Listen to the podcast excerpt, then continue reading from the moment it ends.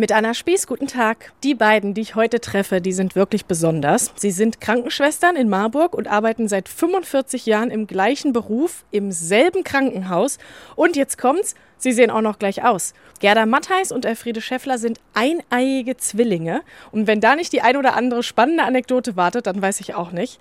Elfriede ist letztes Jahr in Ruhestand gegangen, Gerda arbeitet aber noch hier und deshalb treffe ich die beiden jetzt im Diakoniekrankenhaus in Marburg-Werder. Hallo, wo gehen wir jetzt lang? Wir können ja erstmal kurz auf die Station gehen, auf der ich arbeite. Mhm. Und dann können wir noch nach vorne auf die Nachbarstation gehen, wo meine Zwillingsschwester gearbeitet hat. So machen wir es. Also wir laufen hier zusammen ein bisschen durchs Krankenhaus. Frau Mattheis, wieso haben Sie sich denn dafür entschieden, hier ins Krankenhaus zu gehen und auch zusammen? Es stand eigentlich nie außer Frage, weil wir waren irgendwie eins. So gefühlt war eigentlich klar, was der eine macht, macht der andere auch. Wir sind eigentlich dahin gegangen, wo man freundlich empfangen wurde. Sie haben ja auf unterschiedlichen Stationen gearbeitet und teilweise auch in unterschiedlichen Schichten. Und trotzdem kam es zu Verwechslung, Frau Schäffler. Ja, die Patienten haben nie geglaubt.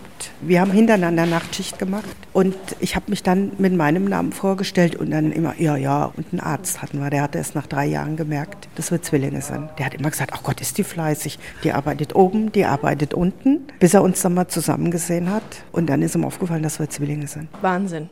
Sie haben ja auch Bilder mitgebracht. Äh, teilweise kann ich wirklich nicht sagen, wer da wer ist. Was haben Sie denn so erlebt, Frau Mattheis? Es gab früher einen Esssaal, zu dem wir Frühstück, Mittag und Abendessen machen konnten. Wir kamen also immer zu unterschiedlichen Zeiten zum Essen. Meine Schwester in der Regel früher wie ich. Wie Sie auf dem Bild sehen, haben wir ja früher Kleider mit Schürzen und Haube getragen. Und wenn ich dann reinkam, hieß es dann immer, kommt die zweimal zum Essen, kann die sich nicht auf einmal satt essen. Und dann sind wir gemeinsam zum Essen gegangen. Und es war so cool, diese dummen Gesichter zu sehen.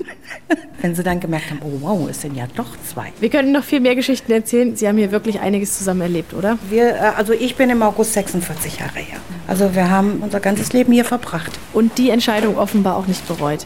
Danke, dass Sie mir Ihre Geschichten erzählt haben.